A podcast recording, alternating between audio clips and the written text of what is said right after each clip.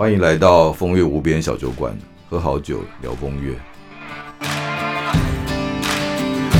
欢迎进入今天的风月无边小酒馆。今天酒博士呢要跟我们继续带来红酒跟商学相关理论的一个探讨与结合。欢迎酒博士。哎，大家好，张你好。今天呢，我们要第一个来介绍的，我觉得也是很有趣。刚刚在看的时候呢，不小心还把它念错。囧途的困境。对，其实九博士是要讲囚徒的困境，对不对？囚就是被关起来的人，叫囚犯。哦，我好囧，因为我看错。好，那个囚徒的困境如何跟红酒结合呢？嗯，这个有趣。嗯，哎，囚徒的困境啊，其实它的背景是博弈理论。啊，英文叫 Game Theory，嗯，哦，是商学世界很重要这个理论。这重要多重要到什么程度呢？就是它不只是用来解释商业竞争哦，它拿到已经呃提高到可以去解释国家竞争或者国家内的政治竞争哦这些赛局哦，他们广义来讲都叫 Game。那囚徒的困境啊，其实就在谈的是每一个人之间的关系，就是对手跟对手或者朋友跟对手之间的关系，竞合的竞合关系，对。那在这个呃囚徒困境的背景呢，其实它后面就是有一个很有名的呃诺贝尔奖得主数学家哈，叫做约翰纳许 （John Nash） 啊，嗯，那 John Nash 就提出了这个理论，就一直呃被发扬光大到今天啊。他他就说，现在呢，如果呢我们现在有两个犯人被抓起来啊，那我们要逼供这两个人犯人的时候呢，这要怎么逼供比较好？哎呦，有趣哦！我怎么防止他们串供？嗯啊，然后我们就会通常都会第一个反应就是说，哎，那叫这两个人把对方供出来。你你只要承认把对方说他有罪，你就无罪。嗯，你出卖对方你就无罪嘛。嗯，那我就想办法怎么让他出卖对方。嗯哼，然后他就有一套自己的呃解释方式。所以比如说，你现在要去想对方的心理，当你呃提供他这样的一个。呃，资源就是跟他说，你只要把对方招出来，我就放你走啊。但是他心里会想说，对方会不会也是这样？呃，会把我供出来？嗯嗯。所以他就进入另外一个两边的博弈啊，就在想说，我要不要供出对方来？哦，所以另外一个条条件就是说，好，如果呢，呃，你们都不供出对方，我们就让你们两个无罪哦。这是但是彼此不知道，就是他的假设是说，只要两个对方不承认对方有罪。你们就无罪，嗯，但是如果你们互相指控对方有罪，你们就全部有罪。哦，哦，那我如何去操作这件事情？是 呃，让包括你这边被招供的人也想说，好，那我是不是跟你谈条件？啊，就说如果一个人照说有罪，一个人说无罪，那我这个人要要给他什么样的一个诱因来让他供出对方有罪？嗯，哦，所以他整个囚徒困境在谈这个事。哦，那这个这个理论其实源自于他有一次有部电影在演这个，蛮有趣。这部电影叫做呃，英文叫《Beautiful Mind》啊，就然后中在台湾演的时候叫《美丽境界》，就是专门在谈 o n a 的研究。他是因为在酒吧里面看到三个女生都很漂亮，嗯，然后说三个女生呢，有一个是最美的，一个是次美的，一个是最不美的，嗯，那我们应该是把哪一个比较有胜算？嗯哼，然后他就就就是用这种。这个生活里的情境，去产生他这个伟大的研究，好厉害！对，所以可以跟大家分享这个囚徒的困境啊，这是呃博弈理论 （game theory） 的，可以来参考。那相对来说，从不管是美女的，然后还有囚徒以外呢，今天要介绍是在酒的这个世界里面，也可以用这套来行销、来创作。对这个故事哈，是来解释。两个敌人可以变朋友，嗯，哦，所以就那许有句名言嘛，叫做竞争对手之间存在着许多合作的可能，哦，就是我们看起来是敌人，但是我们可以呃有一个共同的目标而合作，甚至我们先去打击共同的敌人，然后再来呃说其他的事吧，我们先把我们的对手。处理掉，联合次要敌人打击主要敌人。对，啊，这其实就是 game theory 的精神。哦，所以对手、竞争对手可以因为这样的情境而合作嘛？嗯，哦，反过来说，刚刚两个利利害相关的人，嗯，哦，他只要一个人把对方供出来，一个人就可以得到利益。但是他们两个合作的时候，就可以让彼此产生最大的利益。啊，所以这个是博弈理论很重要的精神。那今天谈的这个叫 Opus One 啊，第一乐章啊，就是。我认为是很典型的在演绎博弈理论啊囚徒困境的的一个故事。这个 Opus One 这瓶酒呢，在台湾呢是呃等于现金啊啊，就是之前有提过，建商之间啊，特别是建筑商人啊，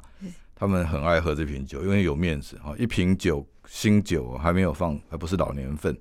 刚进台湾啊，每瓶刚进台湾的酒，一瓶大概是呃台币一万五千块起跳，嗯，然后这瓶酒大概就是应该算是五呃三千人民币吧，哦，就是光最新的酒最便宜的。酒就三三千人民币一瓶了，而且它很好认嘛，它是两个人头啊，就是啊两个男人，一个代表法国的酿酒的教父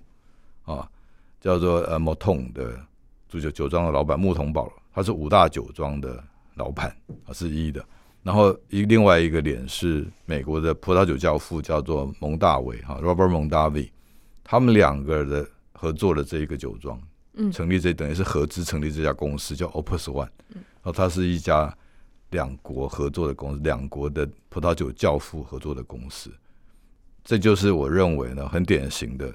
这个呃囚徒困境博弈理论的实践。因为啊，法国跟美国应该是竞争对手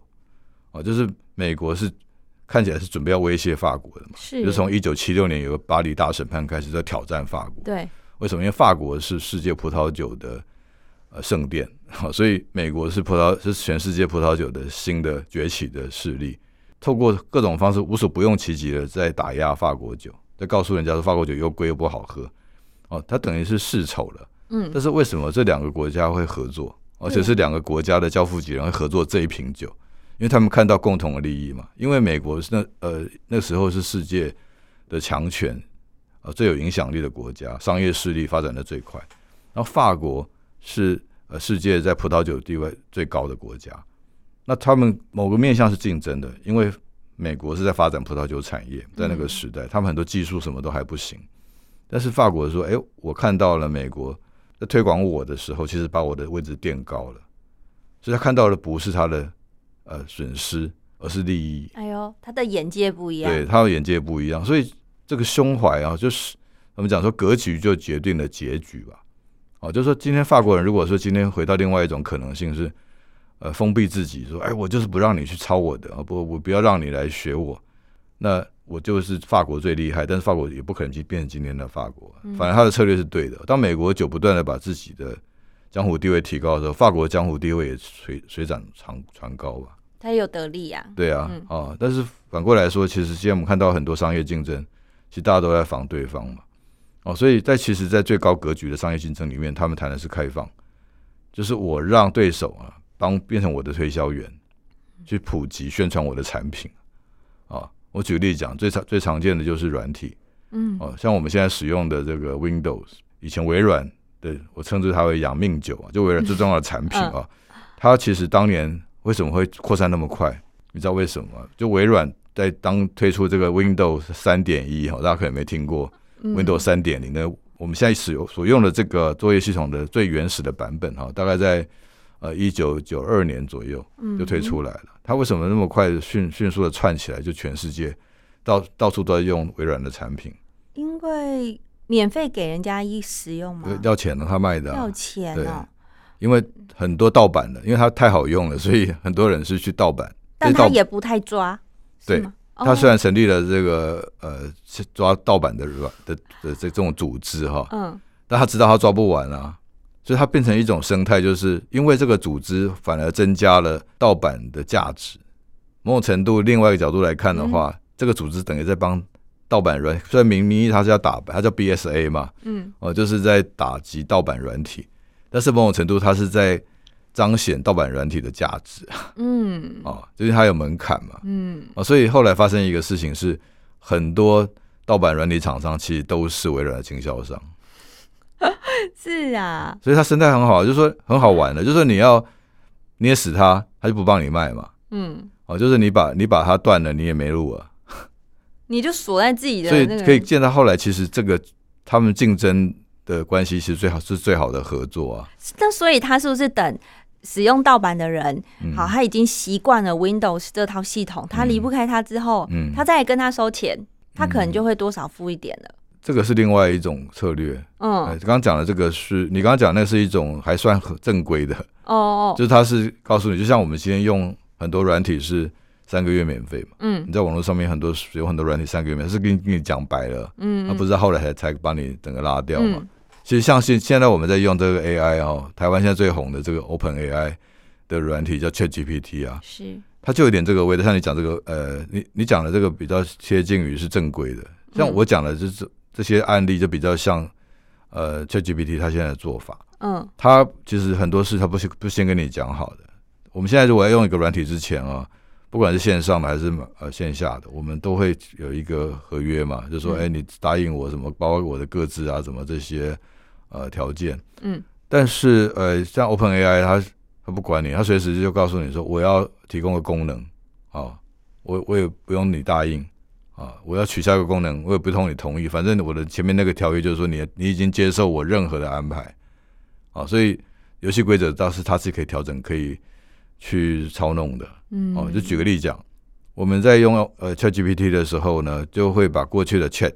啊，其实它那个 Chat GPT 就是。聊天机器人的意思嘛？啊，只是 GPT 是一个语言模型的描述，就是它会建构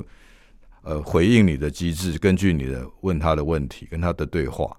哦，这是然后 Chat GPT 的每一个 Chat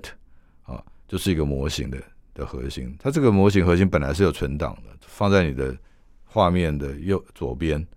但是常常会不见。